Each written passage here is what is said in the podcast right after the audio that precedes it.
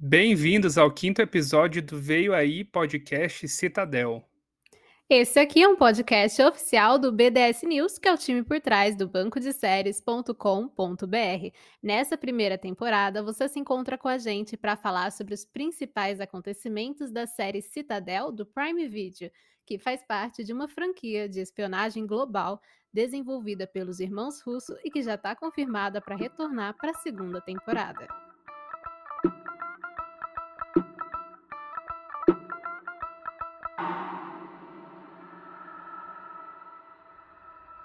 Eu sou o Tom.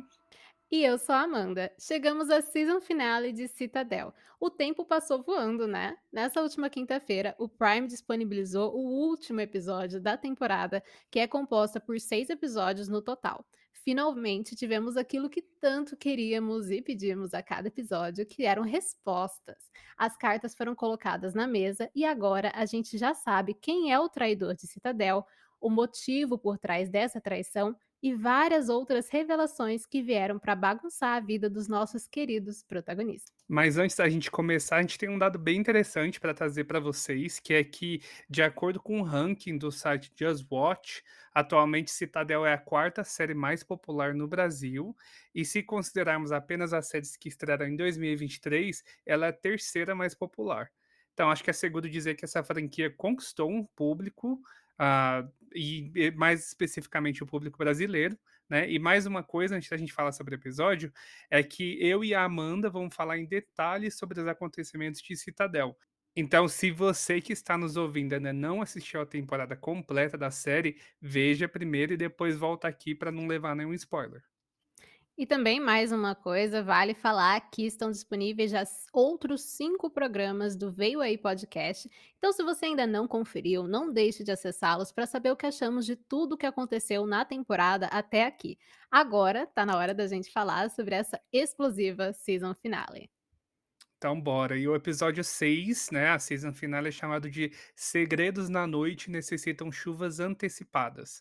E foi dirigido mais uma vez pelo Newton Thomas Siegel, que é o mesmo diretor de toda a temporada, exceto em dois episódios que ele dividiu a direção com a Jessica Yu, de 13 Reasons Why. E esse episódio foi. Primeiro, antes de falar, Amanda, antes de a gente adentrar, eu acho que eu queria falar que eu achei que teve muito vai e volta nesse episódio. Teve, acho que a cada dois minutos, mais ou menos, ali em média, mudava de linha do tempo, mudava de localização. Então, eu já deixo claro que eu achei que foi muito vai e volta é, a gente, claro que envolveu e deixou uma e deu bastante resposta, mas eu acho que eles podiam ter trabalhado um pouco mais em deixar um pouco mais suave. Achei que ficou muito pesado, vai e volta nesse último episódio aí. Mas serviu muita coisa, tanto que a gente já começa falando, voltando 30 anos no passado, já começa com a cena de flashback, onde a gente vê o Mason criança ainda, aparentemente ali eu chutaria que ele tinha o quê? Uns 9, 10 anos de idade. Eu não lembro se em alguma. São cinco, amigo. É... Cinco anos de idade. Isso. Ah, então Porque quer dizer no... que a gente está vendo o mesmo de, de 35 anos? É isso Exatamente. que eu ia trazer. Hum, entendi. É. Porque ele falou que o pai dele morreu com 5 anos. E a gente sabe que essa cena que se passa na Sérvia foi 30 anos São 30 atrás. Anos, então, é. 30 mais 5, 35 anos aí o nosso Mini Mason. Tão fofinho, né? Eu adorei o Mini Mason. Achei de cabelo comprido até. É. Cabelo comprido, mas aqueles olhos, eu bati o olho e falei, Mini Mason, com certeza. É, e o mesmo menino que a gente viu na foto, né? Mas isso a gente também entra em detalhes depois. Isso. E a gente vê então esse esse mini Mason lá no hospital então ele tá ali, a gente entende que aconteceu um ataque e que ele tá no hospital com a avó. Uh, eles citam ali que a mãe dele aparentemente está viajando, né? E daí traz de volta aquela cena em que a gente viu no episódio passado que ele fala das suas origens, ele repete como ele encontrou família ali, encontrou uma identidade, fazendo parte da Citadel. A gente sabe que ele tem um passado bem complicado. E na televisão, enquanto ele ele tá mostrando ali o flashback, tem um filme com alguém que passa por uma cirurgia para aparecer com outra pessoa. Eu não consegui achar que filme que é aquele ali, mas eu entendi que, que é um espião que tá mudando de identidade e daí meio que o Mason vê aquilo e que pensa, né, "Acho que eu podia ser uma pessoa assim, de desse tipo", acho que ele pega inspiração ali. É, eu achei uma coisa meio Frankenstein, né, o cara estava todo costurado, foi uma coisa bem bizarra, mas eu não reconheço o filme também, eu não conheço os filmes, sei lá, dos anos oi 80 pra trás. E vale falar uma coisa, lembra no episódio 4 que a o Mason cita a avó paterna, né, que ele decide colocar a Abby, que era a Celeste, pra viver na mesma cidade que a avó dele. E a gente falou: "Nossa, será que essa avó vai aparecer? O que aconteceu com essa avó?". Eu falei: "Ah, ela já deve ter morrido". Então a gente finalmente viu essa avó, né, na hora eu falei: "Pô, eu lembro disso do episódio 4". Uhum. É, e então da daí dessa parte do do do flashback a gente é levado pra Marrocos de novo, e daí a gente volta para o presente, né, onde eles estão tentando uma negociação com a Dália, eles são levados pra um hangar ali onde já tem um jatinho, né, desde que eles concordaram trabalhar pra ela ali em troca de pegar a Asha de volta. O Kyle e o Carter têm que pular da aeronave e e e pegar um um como é que eles chamam aquele não é um paraquedas, parece um paraquedas, né, não sei se é um paraquedas É um comum, paraquedas, eu acho. é, né, então É um eles paraquedas. Eles têm que pular, o Kyle tem que ir também, porque ele que estava envolvido na missão Red Cell, que foi quando eles de fato bloquearam aquelas ogivas nucleares, então ele precisava estar lá com a biometria dele, como a gente também já viu no episódio passado. E, ah, a gente vê que é meio que um fiasco, né, até o a até ele chegar lá é meio que um fiasco, porque o Davek vai antes, mas aí quando quando o Mason de fato chega lá, não é nada como esperado, assim. Você espera que ele vai chegar, que vai dar tudo certo, e não é o que acontece. Isso, isso. O Kyle/Mason, né, ele é um inútil, né, vamos combinar, assim, que ele se atrapalha todo, quase morreu nessa nessa sequência aí da de cenas no aquele submarino, né, então e o Davik ir junto, nossa, eu achei que tinha tanto potencial, eh, esse momento ali do do Davik ir junto, mas bom, falar depois a minha impressão sobre ele e o Anders, mas eu fiquei falei: "Hum, vai ser uma dinâmica interessante", no fim eu achei péssimo. E críticas ao episódio, mas pra depois. Foi, de fato. Bom, aí a gente tem bom, e o o Kyle, né, barra Mason, ele se questiona o que que é essa missão Red Cell, né, e a gente também, nunca tinha nem ouvido falar desse negócio, e a tradução ficou Red Cell mesmo, né. E aí tem esse flashback, né, rapidinho, né, mostrando que, né, foi uma missão 8 anos atrás, depois que a Naria foi embora, e aí a Grace pede que o Mason vá, que ele é o único que pode fazer, que tem esse submarino automatizado com, né, as armas nucleares russo, como a gente sabe, e aí eles vão colocar essa trava biométrica, mas que todos os agentes da Citadel, creio eu de nível 1, né, vão ter acesso a essas armas. E você vê que aquela informação deixa o o Mason meio, hum, meio assim. Então ele coloca uma segunda trava, né, que é o que ele chama de É, que ele protocolo chama de secundário. bypass. Isso, um Isso, by o um bypass bypass protocolo secundário. Pra que ele tenha controle e usar isso como uma arma de troca, né, pra uma coisa que ele quer. É, então ele meio ele já já sabia de tudo ali. Eu só me chamou a atenção nessa cena aí, nesse nesse flashback, que a gente vê alguém que eu não lembro de ter visto antes, que é o Duke. Ah, Eh, sim. aquele é, ele tá ali no também no no controle das operações ali. Eu imagino que ele também já morreu, como todo mundo, né, mas aí fica o questionamento se a gente vai ver ele de volta em algum flashback, em algum momento da da Citadel, se ele é alguém importante, se ele é Uhum. alguém que estava ali meio que só fazendo uma figuração. É, eu conheço esse ator, é o Liu Woodwall, mas eu não sei de onde eu conheço ele, mas eu lembro que eu olhei e falei: "Ah, conheço esse rostinho", e eu anotei, né, porque obviamente a gente anota, né, pra trazer aqui para o podcast, e eu coloquei: "Um agente que provavelmente está mortinho", porque não Uhum. sobraram muitos, né, mas eu ainda acho que mais pra frente na trama vamos descobrir outras pessoas que sobreviveram, né, porque eram milhares de agentes de Citadel, né, então do mesmo jeito que o Carter conseguiu se esconder por muito tempo, eu tenho a expectativa que tragam outras pessoas pra enriquecer a trama, porque o elenco dessa temporada ele é muito pequeno, né. É, sim, seria interessante ter esse retorno, né, com algum segredo. E daí a gente volta então, depois desse flashback explicando a Red Cell, para o submarino, onde o o Mason ali acaba questionando a Nadia ali sobre a existência da Asha. A gente meio que, eh, relembra daquele gap que teve, né, ah, Uhum. Da de daquele um ano que a Nádia ficou afastada, enfim, eles comentam sobre o fato de deles terem uma filha. O submarino, eh, acaba emergindo ali de última hora, eles colocam até essa tensão, né, tipo, quando o Mason pula do paraquedas, o submarino demora um pouco para emergir ali, para vir à à tona, para ele poder pular, acaba que ele não consegue pular. Eu achei aquilo ali meio que, enfim, uma uma palhaçada, vai. É porque essa coisa de carregar o esse personagem do Mason aí, de que agora ele é só o Kyle, que ele não consegue fazer nada, eu acho que dá como eu já tinha falado, né, em alguns episódios, é meio frustrante, assim, pra história. É, eu acho que como eu posso dizer? Especificamente, nesse episódio, a gente vê meio que eles querendo, né, fazer essa essa divisão. Tem uma cena mais tarde com o Carter, que ele fala, né, que o Kyle ainda é o Mason, então fica muito tipo, tem a pessoa Kyle, o Mason, eles querem diferenciar bem esses 2.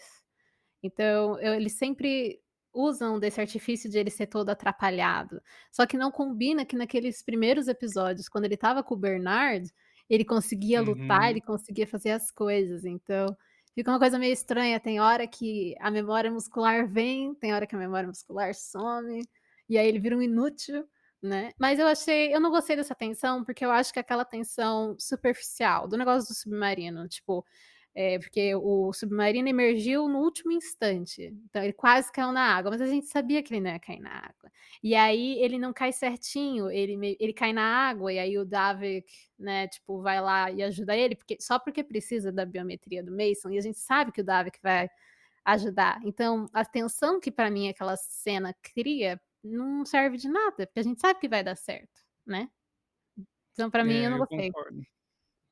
É, foi uma cena meio confusa, mas acho que o que valeu a pena um pouquinho é que depois eles conseguem acessar, né, assim que o o Mason usa a biometria, o Davik meio que já elimina ele, ele é Uhum. achei que ele ia cair na água, de fato, ali tinha toda a oportunidade de morrer na água, que eles estavam no meio do Oceano Pacífico, mas ele ficou preso na ali numa na extremidade ali do submarino, e o Uhum. Davik vai lá e assume, e a gente descobre que ele sabia da morte do irmão. Eu achei também isso muito estranho, ele ter essa coisa: "Ah, eu vou acreditar no que a Dália falou". Então ele sabia que ela que ela matou ele, e ele acaba usando essa informação e pra dizer que ele tem os mísseis ali apontados para as famílias da Mantícora, e ele quer poder. Ele fala: "Ó, eu vou usar essa informação aqui, esse controle que eu tenho, contra você". Isso eu fiquei bem surpreso de ver. Eu acho que, Também. não esperava de jeito nenhum de que ele soubesse, mas faz mais sentido, né. Eh, e também faria sentido se o irmão dele não tivesse morrido, eu acho. E a mas a Dália fala: "Olha, eh, não importa, porque eu tenho o controle de tudo aí, então não adianta você tentar usar essa arma minha contra mim mesmo que não vai funcionar".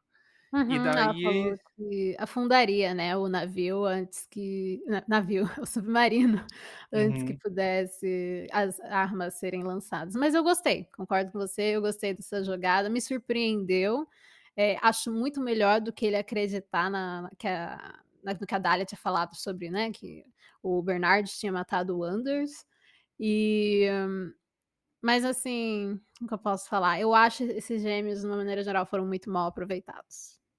E essa Sim. cena serviu pra isso. Se ele tivesse lançado aqueles mísseis, a história poderia ter ido pra um outro rumo muito mais interessante, na minha opinião. Acho que ele teria Exato. servido pra alguma coisa, mas o roteiro de Citadel, nessa temporada, eu achei ele muito seguro, então era óbvio que, a partir do momento que essa informação foi revelada, eu falei: "Ele não vai lançar, vai acontecer alguma coisa", e a e aí a Dália vira e fala: "Olha, meu querido, isso não vai dar certo, porque a gente tem o controle do submarino". É, e daí é quando a gente vai pra parte da Nádia, né. Isso, ela chega e apaga o Davik, e aí ela tem 5 minutos pra desativar o lançamento dos mísseis, né, então ela tem que tirar aquela parte onde que tem, creio eu, a o urânio, o que quer que seja ali, né. E aí ela tem que colocar uma ampola que faz com que a temperatura do corpo dela suba até 41 graus Celsius, para que o sistema não sei dizer, tem um um sistema lá dentro que trava se ele se a temperatura mudar, né. E aí ela começa a ficar com o corpo muito quente, passar mal, e a gente e fica aquela coisa: "Hum, será que ela vai conseguir?" E a gente sabe que ela vai, novamente, acho essa tensão muito superficial. É, acho que tentaram gerar uma tensão com a coisa de ficar monitorando a temperatura do corpo. Eu entendi que se tivesse muito frio, se não tivesse ali naquela naquele naquele range de temperatura, alguma coisa acionaria ali e e eles ia ela talvez eles iam disparar, enfim. Eh, acho que ficou é bem de coisa de espião mesmo, eu achei que isso eles usaram, uma coisa É. clássica de espião, mas, eh, eu acho que foi um pouco confuso e foi uma como você falou, uma tensão meio que desnecessária. Isso, isso. Aí nessa cena também, né, o Davi que tinha sido apagado pela Nara, ele acorda e ele luta com o Mason, e aí vem aquilo que eu estava falando agora há pouco, que o Carter diz, né, para o Kyle que ele ainda é o Mason por dentro e que é pra ele revidar. Então ele dá aquela conversa motivacional que vira o jogo, sabe, tipo umas Uhum. palavrinhas motivacionais. E aí eles lutam, o Davi que é aparentemente deixado pra morrer, apesar de que sem corpo, sem morto. E e aí o Mason vai lá, a Nara conseguiu tirar, né, todas as as ogivas, e ele revive a Nara com adrenalina, porque é óbvio que ela não iria morrer, novamente, muito óbvio o roteiro, e eles vão fora de lá. Sim, e daí a gente passa pra outro flashback, um de muitos, né, que é quando a gente volta 8 anos lá no QG da Citadel, né, em Utah, onde o Mason acaba usando desse recurso dele ter colocado aquele bypass, né, o protocolo secundário no sistema ali pra que ficasse ligado à biometria dele, e ele meio que fala pra Grace que ele fez isso pra que ela falasse onde a Nádia estava, porque até então ela tinha desaparecido, não tinha informações e a Grace era a única que sabia. Sim, e e ela nega saber de alguma coisa.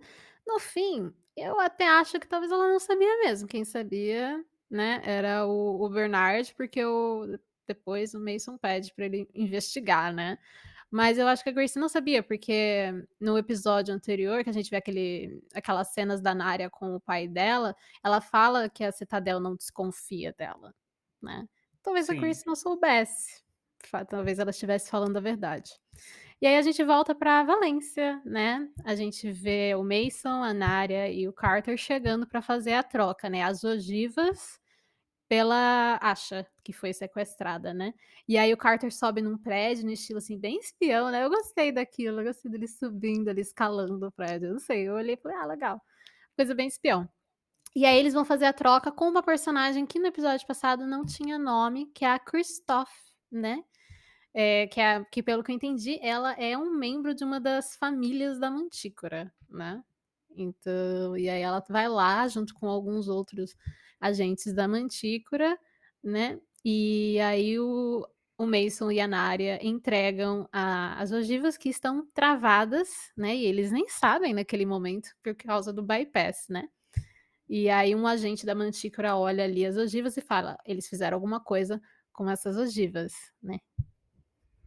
É, eu não entendi, acho que eu entendi que o que o Mason tinha feito na verdade, ele tinha feito isso há muitos anos atrás, mas ele levou as ogivas pra Kristoff e re preferiu não falar nada, falar: "Olha, tá bloqueado, tá ligado à minha biometria aqui". Ele resolveu ficar quieto, acho que arriscou muito a vida da Asha, ele podia ter falado antes, de repente, não sei, posso estar falando besteira aqui, mas foi uma minha opinião de de quem estava assistindo. E e daí gerou aquela coisa: "Olha, tem alguma coisa errada aqui". E não sei se ele já fez de propósito pra gerar aquele conflito e aquela tensão, pra meio que causar ali, eles acharem uma brecha pra poder salvar a menina sem que eles tivessem as ogivas ali no poder. Então, eh, acho que ficou meio dúbio pra mim, mas, assim, de qualquer forma funcionou, e a gente vê que eles conseguem salvar ela milagrosamente, né. Ai, milagrosamente mesmo, porque que que foi o Mason correndo o que foi o Mason correndo pra pegar a menina que estava caindo de um, sei lá, 8 metros de altura, tipo, como que ele chegou a tempo? Sabe, a Uhum. física dessa cena pra mim não funciona, não tinha como É, ele chegar. não E ele simplesmente, tipo, eh, né, eles o Carter dá o tiro naquele agente que tá segurando a menina, por cima daquela pontezinha que tá uns 8, 10 metros de altura, não sei, e aí a menina despenca, e a Nadia tem tempo de falar: "Kyle, pega a acha", e ele corre, corre, corre, pum, pega. E eu fiquei tipo: "Não, não, não, não, não, É, não". eu acho que teria um recurso bem simples que a gente vê muito no cinema, vai, na ficção, que é, tipo, eh, alguém tivesse soltado a menina, por exemplo, o Carter atirou no no cara que estava segurando a acha, ela cairia, ficaria enroscada ali por alguma coisa, daí o Ah, Mason ia melhor. lá é, eu acho que seria um pouco mais realista e um pouco mais, assim, dentro do que a gente tá acostumado a ver em produção de ação, enfim. Eh, aquele jeito ali, achei que eu fiquei, assim, surpreso, mas não foi chocado com aquilo que aconteceu, mas surpreso por eles ter feito terem feito isso naquela cena. Uhum.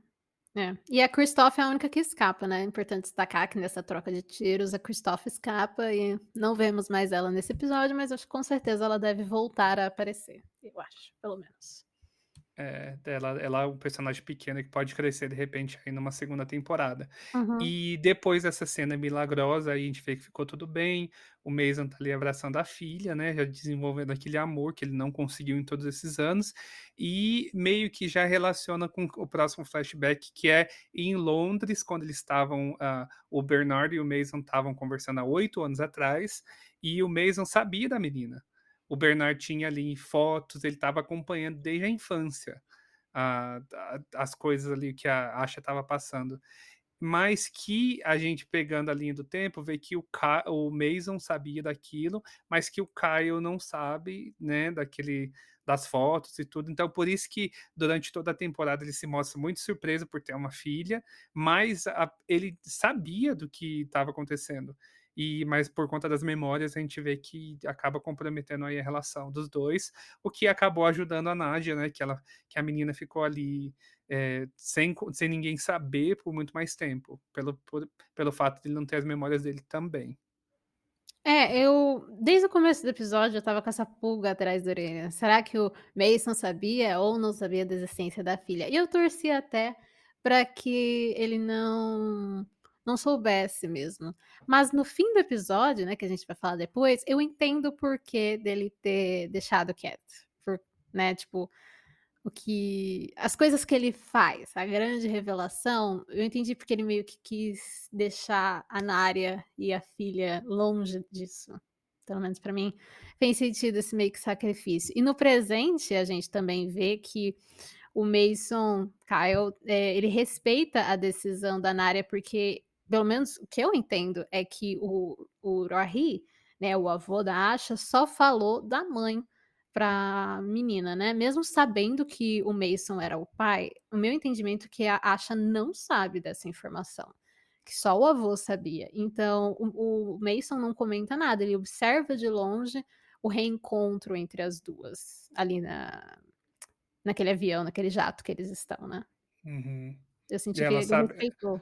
É, a Asha só é verdade, a Asha só sabe que alguém salvou ela, mas não tem nenhuma conversa ali aparente de que ela sabe que é o pai dela, né. Uhum. Pode ser É, que eu ela acho que não descubra sabe. depois. Ah, com Exato. certeza, né, o drama, casos de família, porque Citadel podia ter um subtítulo, Casos de Família, ia Uhum. funcionar bem.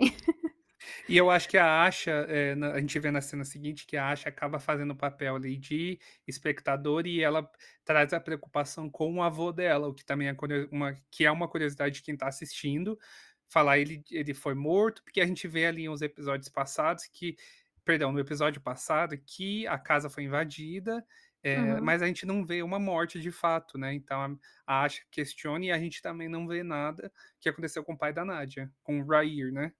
Isso, sem corpo, sem morto. Eu acho assim, não falaram nada É. até agora, pra mim ele tá vivo, provavelmente numa vibe, assim, que nem o Carter estava, preso em algum lugar ali da Mantícora, eu acho.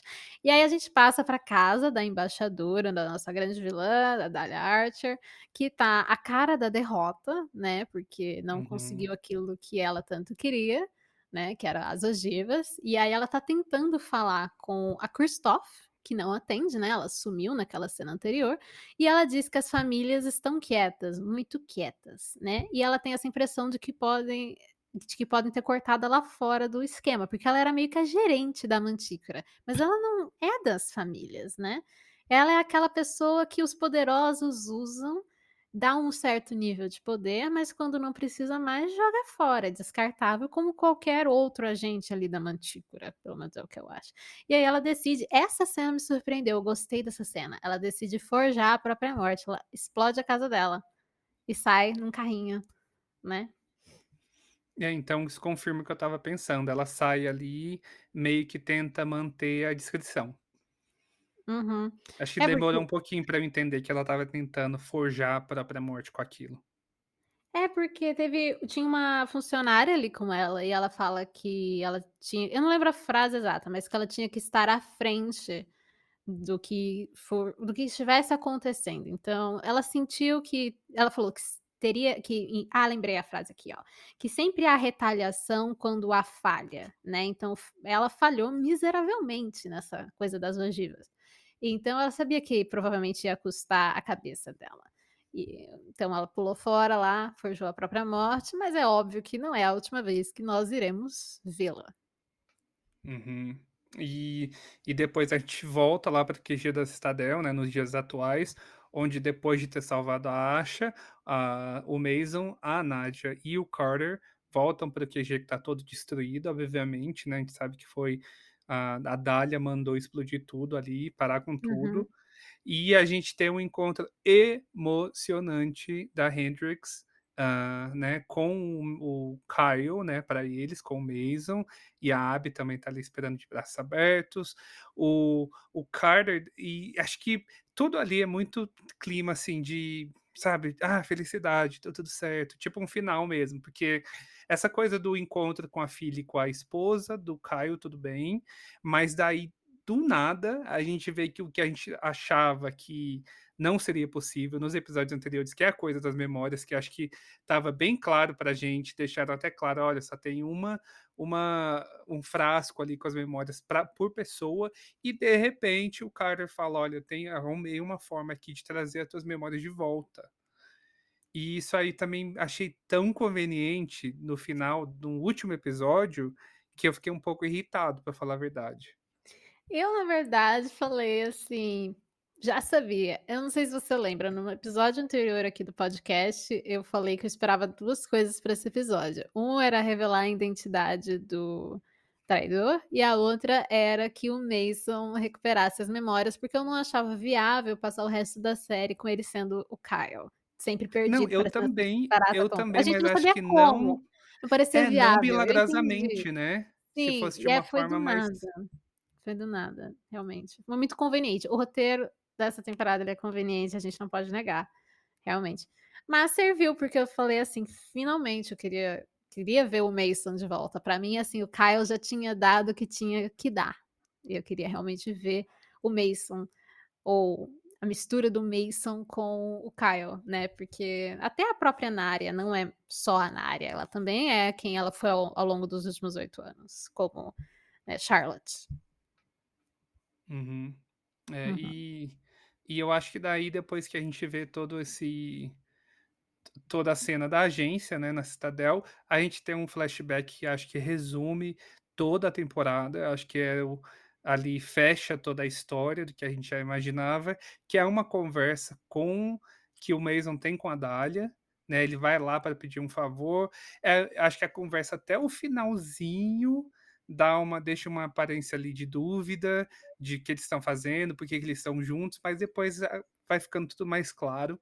Então ele o Mason acaba procurando a Dália no passado, né, eles têm ali a gente vê que eles têm uma proximidade, e com um pedido pra que ele encontre pra que ela encontre a Nadia, porque ela ele tentou essa informação com a Grace não conseguiu, né, como a gente falou, talvez nem a Grace sabia, e ele acaba partindo ali pra um último recurso que é a Dália.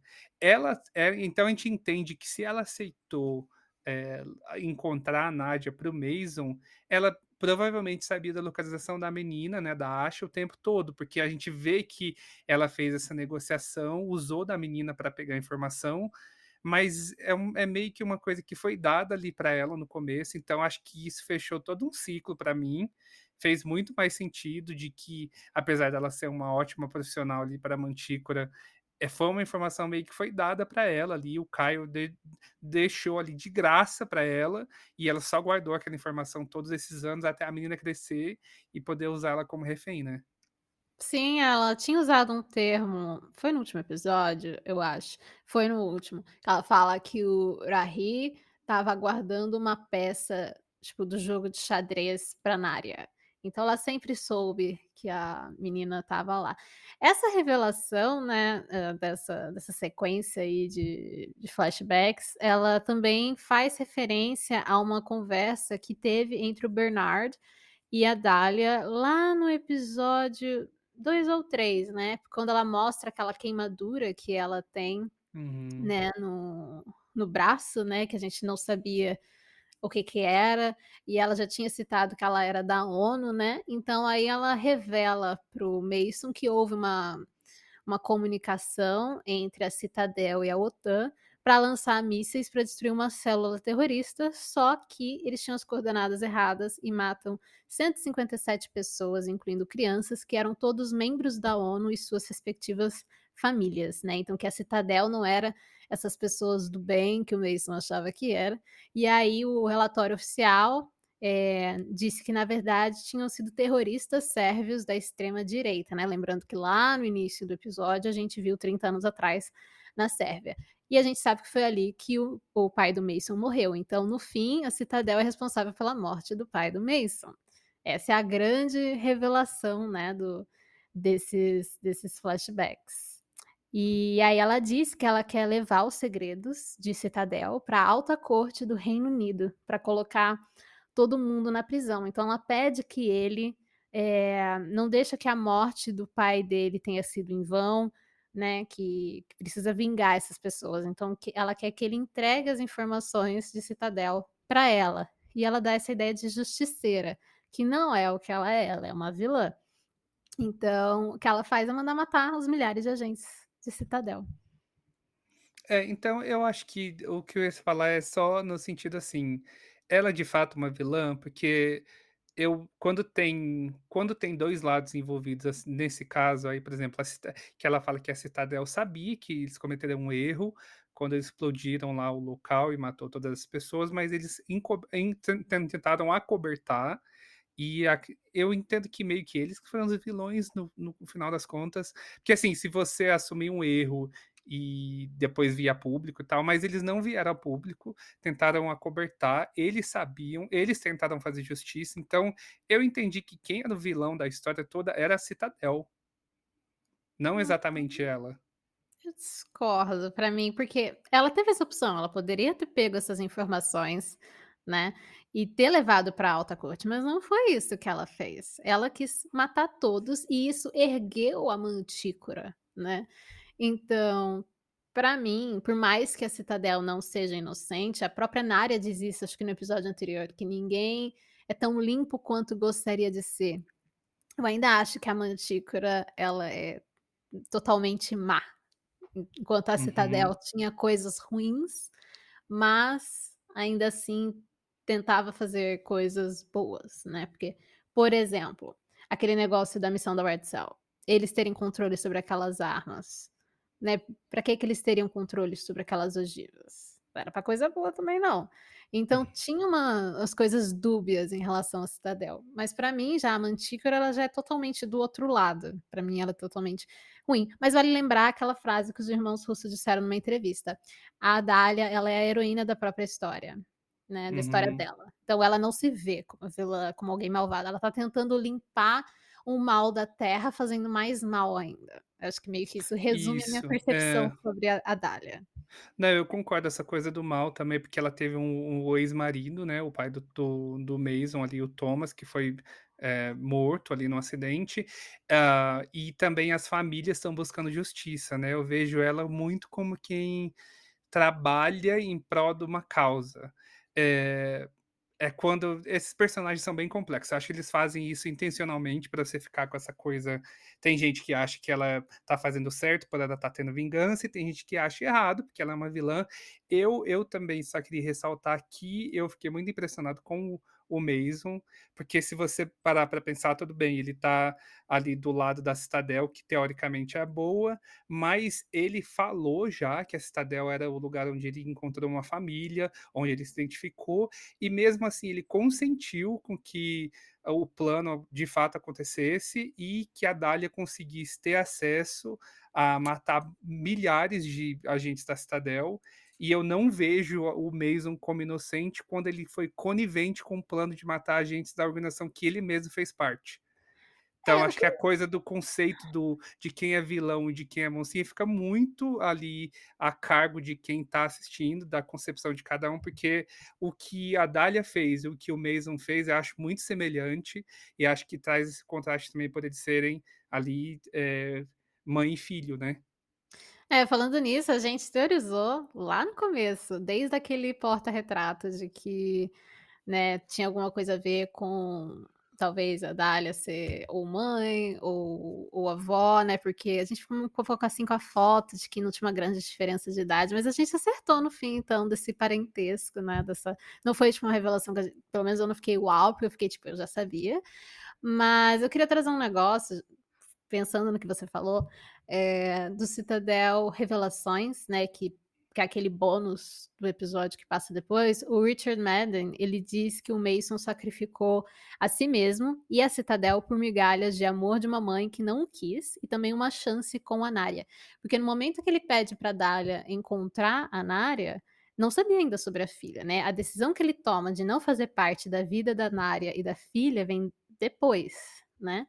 Então naquele momento ele ainda é tipo o último romântico disposto a sacrificar tudo pra descobrir onde a a Narya tá, porque a Narya evaporou da da face da terra, né. E pelo pelo menos pelo que a a Dália diz, né, ela quer levar essas informações, os segredos de Citadel pra alta corte, ela não fala que ela vai matar todo mundo, então, eh, ele traiu, mas ele também foi traído, né, ele traiu a Citadel e a mãe dele traiu ele, né, mandou matar todo mundo. O meu entendimento é que ele não não sabia que é tão longe, mas ele também é responsável, mas não 100%, né, essa é a minha perspectiva.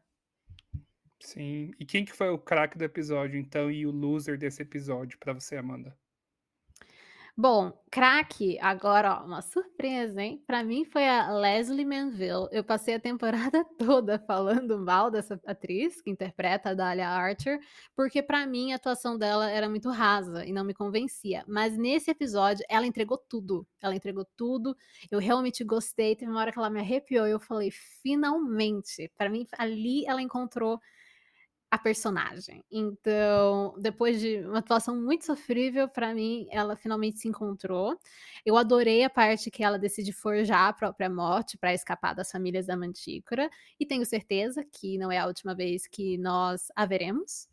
E claro também, como sempre, eu tenho que dizer o Richard Madden, acho que ele entregou tudo também, tanto mostrando esse lado bem inútil, barata tonta, Kyle com Roy, né, em conflito e querendo descobrir quem ele era, e também como Mason Kane, esse lado mais frio, eh, mas também um lado vulnerável que ele foi mostrando, principalmente naquela conversa quando a Narya termina com ele, né.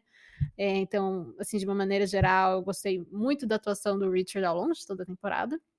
E também a quando tem aquela sequência de cenas de, né, dele lembrando as coisas, o flashback, quando como o rosto dele vai mudando e vai entrando em conflito, ali eu gostei muito da atuação dele, né, ele não não fala nada, ele entrega tudo com com o olhar, com com as expressões faciais, e ali tá surgindo um novo personagem que eu tô muito interessada de ver como que vai ser, porque ele não é o Kyle, mas ele também não é o Mason, ele é uma terceira pessoa, e isso é algo até que é dito novamente naquele Citadel, eh, Revelações, o Richard fala isso, que está surgindo ali uma uma terceira pessoa, né, que tudo toda a tensão da temporada, tudo que a gente viu, culminou pra aquele momento, é o cliffhanger da temporada.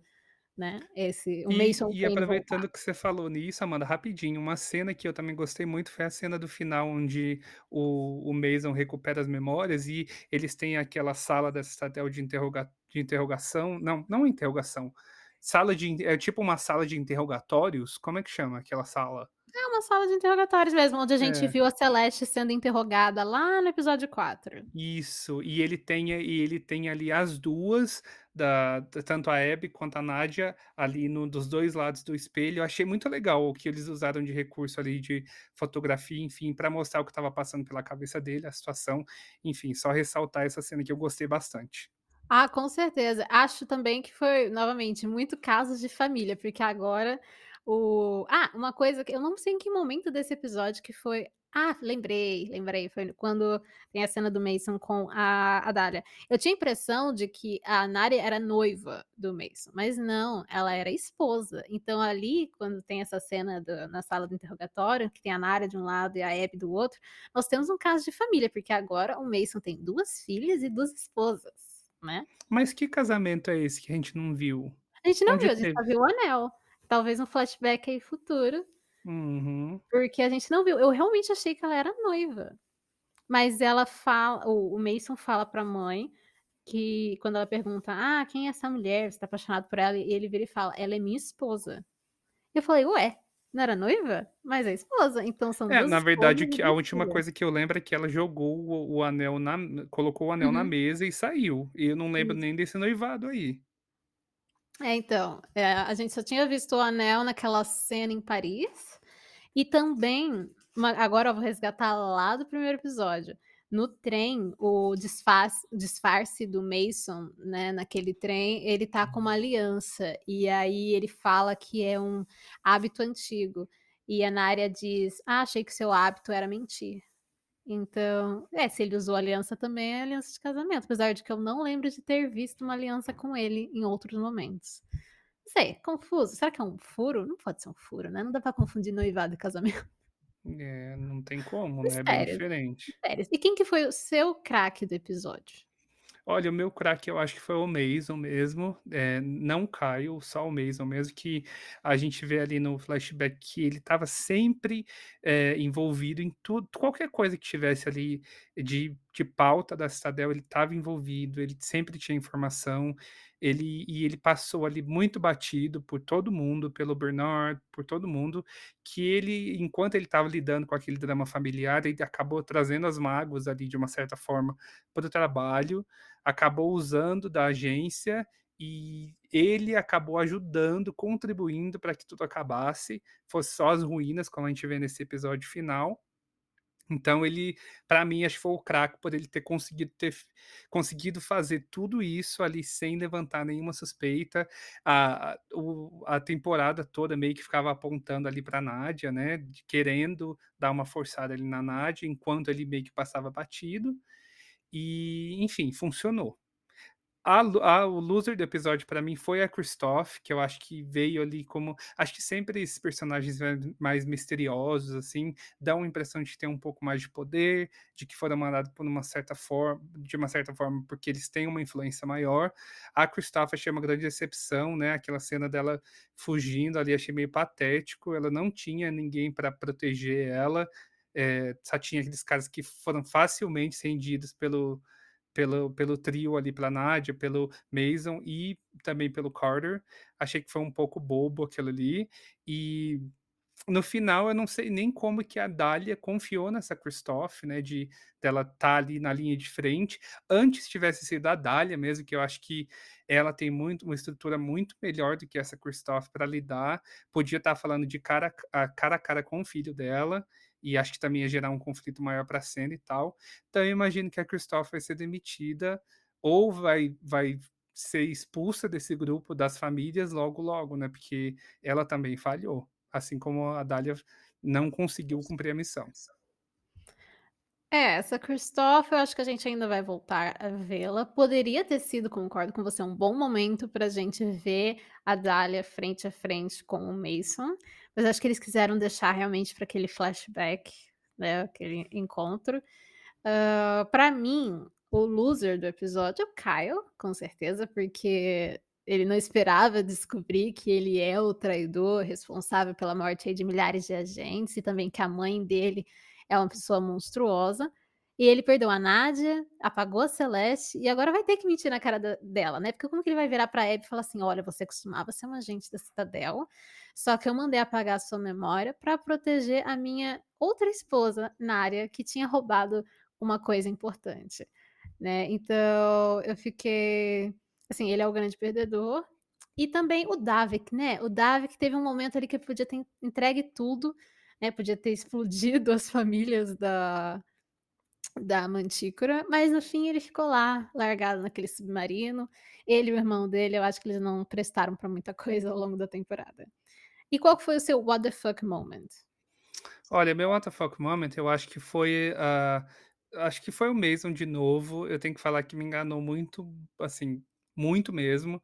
E acho que ele, meio que foi o fato dele ter dado uma de, de desconstruidão, assim, mas na verdade ele ter sido muito sensível da, da coisa da mãe dele abandonar ele ser um, uma coisa muito presente ainda em fase adulta, né? Ele já tem 35 anos, mas aquilo ainda assombra ele muito. Muito provavelmente ficou na Citadel, não foi para terapia, não cuidou desse trauma aí da infância. E eu acho que foi um momento meio que o WTF aí com respeito à história dele, mas eu acho que acho que assim é muito tempo para você carregar um trauma, né? para você que está ouvindo, não carregue traumas por tantos anos. Olha só o que, que pode causar nesse sentido. É. pode dar isso tudo aí. What the fuck com respeito, eu gostei dessa. Uh, é, eu acho que faltou terapia. E a Grace mandou, você não lembra no episódio? Ela fala: olha, você tem que procurar ajuda. O Mason deveria é, ter escutado. Sensata, né? Ele não escutou. Grace sensata, descansa em paz, provavelmente deve ter morrido. Bom, para mim, rapidamente, é, eu acho assim, por mais que a gente já tivesse teorizado que o Mason poderia ser filho da Dália, é, eu fiquei surpresa que eles foram para essa linha. É, eu gostei, eu gostei, mas eu esperava que não fosse acontecer, não. E também aquela cena do Davi ameaçando a Dália, eu gostei, Pena que não foi concretizado. Eu queria realmente que tivesse acontecido para dar uma grande mudança na história. Imagina, tivesse bombardeado aí cinco famílias da Mantícora. Uhum. Nossa, poderia ter ido para um outro lado. Acho que a treta ficaria dez vezes maior, né? Perderam a ficaria. oportunidade. Eu acho que faltou arriscar nessa parte do roteiro. Então, é para mim são esses esses dois momentos. Bom, esse episódio ele não teve cena pós-crédito, porém deixou a gente com um teaser para o primeiro spin-off da franquia. Só que antes de a gente falar disso, né, e anunciarmos aí uma grande novidade que a gente tem para vocês que estão tá nos ouvindo. Tom, fala para gente onde os nossos ouvintes podem nos encontrar nas redes sociais. Muito bem, então você pode encontrar a gente no nosso site, que é o bancodeséries.com.br. No Instagram, é só procurar por arroba Banco de Séries Oficial. No Twitter, nós temos dois perfis, que é o arroba BDS News Oficial e o arroba Banco de Séries. E o nosso canal do Telegram é só buscar lá por BDS News Oficial R. E o primeiro spin-off dos três de Citadel já confirmados por universo né, de, de espionagem, esse universo global, vão, vai se chamar Citadel Diana e vai se passar na Itália. As gravações já foram finalizadas, né, bem no comecinho de 2023, e esse teaser já mostrou que a grandiosidade de Citadel vai continuar em suas séries derivadas. Então, a gente viu só o começo, um, a gente sabe que a estrela de Citadel Diana é a Matilda de Angelis, que ela fazia a Helena em The Undoing, né, série da HBO, e é, eu acho que entregou tudo, mas não entregou nada, mas é... O que você achou, Amanda? Eu gostei. Eu gostei da fotografia pelo pouco que a gente viu. Uh, eu não esperava. Primeiramente, eu não esperava um teaser de um spin-off. Até porque esse acabou de ser filmado, se não me engano, em janeiro. Então eu não esperava que já tivesse algo pronto. Fiquei muito surpresa quando começou. É, detestei o cabelo. Podemos falar daquele cabelo? Que cabelo tenebroso, aquele corte em formato de lápis para a protagonista Diana, que eu achei extremamente clichê, né? Sempre colocam personagens italianos com aquele cabelo é, desnivelado. E eu acho que mostrou que a produção continua com essa grandiosidade no spin-off, pelo menos foi o que eu senti. Bastante ação, bastante. É, tipo, sempre um nível alto, né, em tudo que Citadel faz. Por mais que tenha seus clichês, tudo que foi passado teve grandiosidade, foi bem produzido, foi bem dirigido, né, porque tinha dinheiro pra gastar. Então eu eu senti essa grandiosidade de Citadel, e não revelou nada como você falou, mas eu fiquei animada, fiquei animada pra Citadel Diana. E o que você achou, assim? Eu também animei gostei do cabelo dela, tá, Ah, mas gostei, gostei, essa essa tendência italiana eu eu gostei. Eh, mas a gente vai parar por aqui, porque a gente tem muita coisa pra falar também de do spin-off e tal, e das coisas que a gente já conseguiu encontrar, de saber alguma informação adicional aí do que foi fora o teaser, né, que a gente já teve.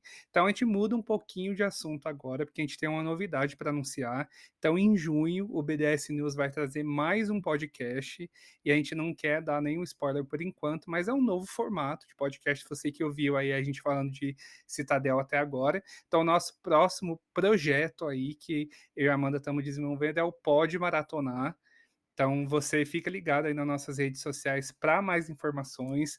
Eh, é uma coisa que a gente tem falado já há um bom tempo, a gente tá animado em maratonar séries que os usuários, principalmente os usuários do banco de séries, estão com intenção de assistir, ainda não conseguiram, então a ideia é assistir junto com a gente, e depois comentar aqui com a gente também. Sim, a gente espera ver vocês lá nesse novo projeto. O que não faltam são ideias, né, Tom. Então a gente tá tentando executar aí vários formatos novos para o pessoal do BDS, né. E o nosso episódio de hoje ele tá chegando ao fim, mas essa não é a última vez que nós vamos falar da 1ª temporada de Citadel. Antes da gente ir, eu quero convidar você, nosso ouvinte, a voltar na terça-feira que vem pra um episódio final do Veio Aí Podcast Citadel.